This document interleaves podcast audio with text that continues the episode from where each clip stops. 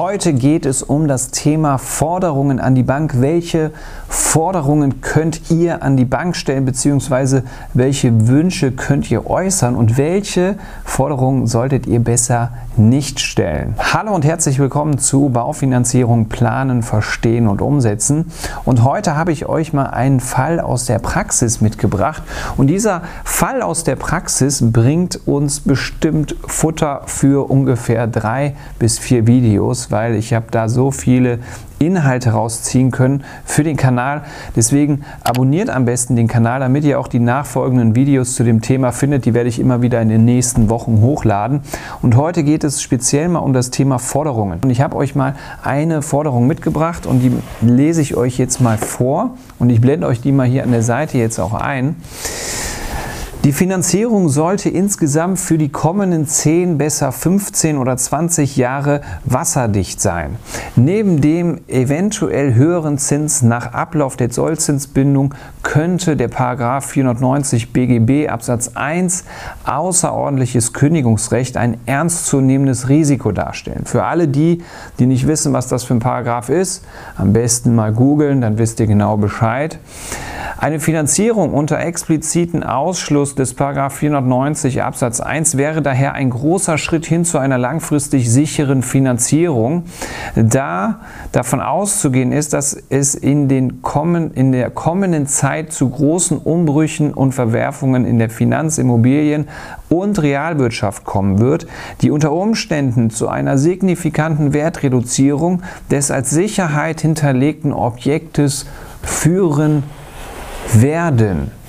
Und das ist natürlich schon ein harter Tobak, muss ich ganz ehrlich sagen. Also als ich das gelesen habe, habe ich mir gedacht, so, okay, das sollen wir jetzt der Bank schicken, diese Forderung, das soll ich mit jemandem von der Bank mal besprechen. Das war so mein erster Gedanke tatsächlich. Ihr müsst euch Folgendes vorstellen. Ich habe auch mit dem Kunden darüber gesprochen und ich weiß auch die Hintergründe, warum er das geschrieben hat. Und äh, deswegen ist das Video auch so wichtig. Das ist natürlich eine Forderung, wenn man sieht, das ist im BGB verankert. Also im Paragraph 490 BGB ist das Ganze verankert. Wenn ihr diese Forderung an die Bank stellt, die Bank wird ja nicht irgendwas aus ihrem Vertrag ausschließen, was im BGB fest verankert ist. In diesem Fall, das wird keine Bank mitmachen. Also diese Forderung wird keine Bank mitmachen. Und jetzt kommt die These des Kunden dahinter, warum er das reingeschrieben hat. Er hat wohl in irgendwelchen Finanzforen, in irgendwelchen Rechtsforen hat er gelesen, dass wenn er das reinschreibt und die Bank, der Bank das wissen lässt, dass er weiß, dass sie dieses außerordentliches Kündigungsrecht haben, dass sie das nicht in Anspruch nehmen können. Also dass die Bank das nicht in Anspruch nehmen kann, wenn der Kunde das weiß.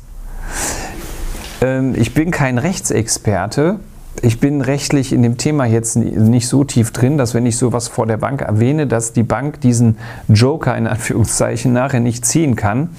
Aber das ist schon sehr weit dahergeleitet und ich muss ich muss ganz offen zu euch sein.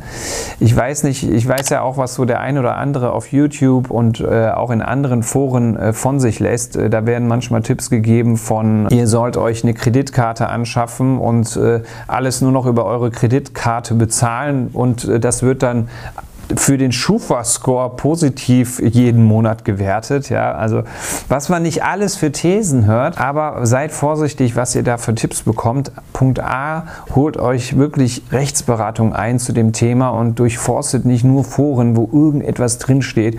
Ich habe es jetzt in meiner 15-jährigen Berufserfahrung im Finanz-, im Versicherungsbereich immer wieder erlebt, dass die Dinge in der Theorie und in der Praxis tatsächlich so weit auseinander liegen, das kann man einfach, äh, da kann man sich nicht aus irgendwelchen Kommentarspalten, aus Foren irgendwas rauslesen.